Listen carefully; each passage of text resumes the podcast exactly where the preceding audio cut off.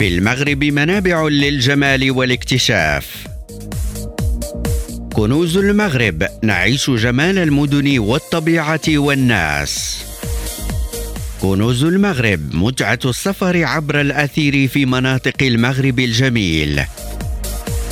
ريم راديو تأخذكم في مسارات سياحية رائعة.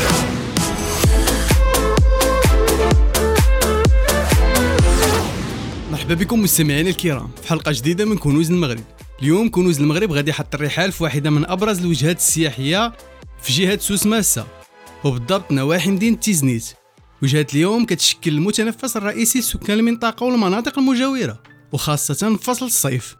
لتوفرها على واحد من أجمل الشواطئ المطلة على ساحل المحيط الأطلسي. نتمنى تكونوا تعرفتوا على وجهة اليوم. مرحبا بكم في جولة اليوم في منطقة اغلو كتواجد منطقة أغلو على بعد 15 دقيقة بالسيارة من مدينة تيزنيت بحيث كتبعد المنطقة بحوالي 16 كيلومتر على مدينة تيزنيت. يمكن لكم تجيو للمنطقة بالحافلة ولا الطاكسي الكبير والثمن كيختلف على حسب المدينة من غادي تجيو. أغلو هي جامعة قروية بإقليم تيزنيت. كيبلغ عدد سكانها حوالي 15 ألف نسمة حسب إحصاء سنة 2014 معروفة منطقة أغلو الساحلية بتنوع مناظرها الطبيعية من شاطئ رائع وتضاريس وكتبان رملية. إضافة للمنحدرات كتزيد من جمالية المنطقة. بوصولكم للمنطقة غادي يمكن لكم تجربوا المسار الساحلي اللي كيبدأ من شمال الكورنيش اللي من خلاله غادي تكتشفوا الشواطئ الخلابة ديال المنطقة. أغلو كتواجد بقدم الأطلس الصغير وكيحدها من الشرق مدينة تيزنيت ومن الغرب المحيط الأطلسي. ومن الجنوب أربعاء الساحل وبونعمان وكيمتد تراب أغلو على مساحة كتقدر بحوالي 260 كيلومتر مربع. ومن الناحية الطوبوغرافية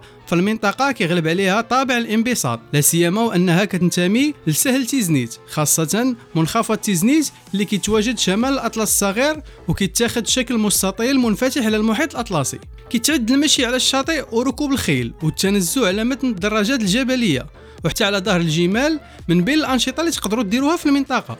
ومن أبرز المعالم الساحلية في المنطقة كهوف آغلو اللي حفرها الصيادين اللي في المنطقة وتم تجهيز بعضها لجعلها محل إقامة قبالة البحر. ومن خلالها غادي يمكن لكم تعيشوا تجربة فريدة من نوعها. ومن بين الوجهات اللي معروفة بها المنطقة هو شاطئ سيدي موسى اللي كيمتد على مساحة كبيرة بطول أزيد من 10 كيلومترات.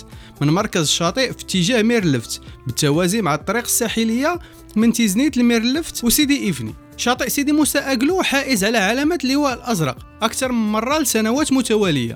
اللواء المقدم من طرف مؤسسة محمد السادس لحماية البيئة اعتمادا على معايير عدة دقيقة وحازمة.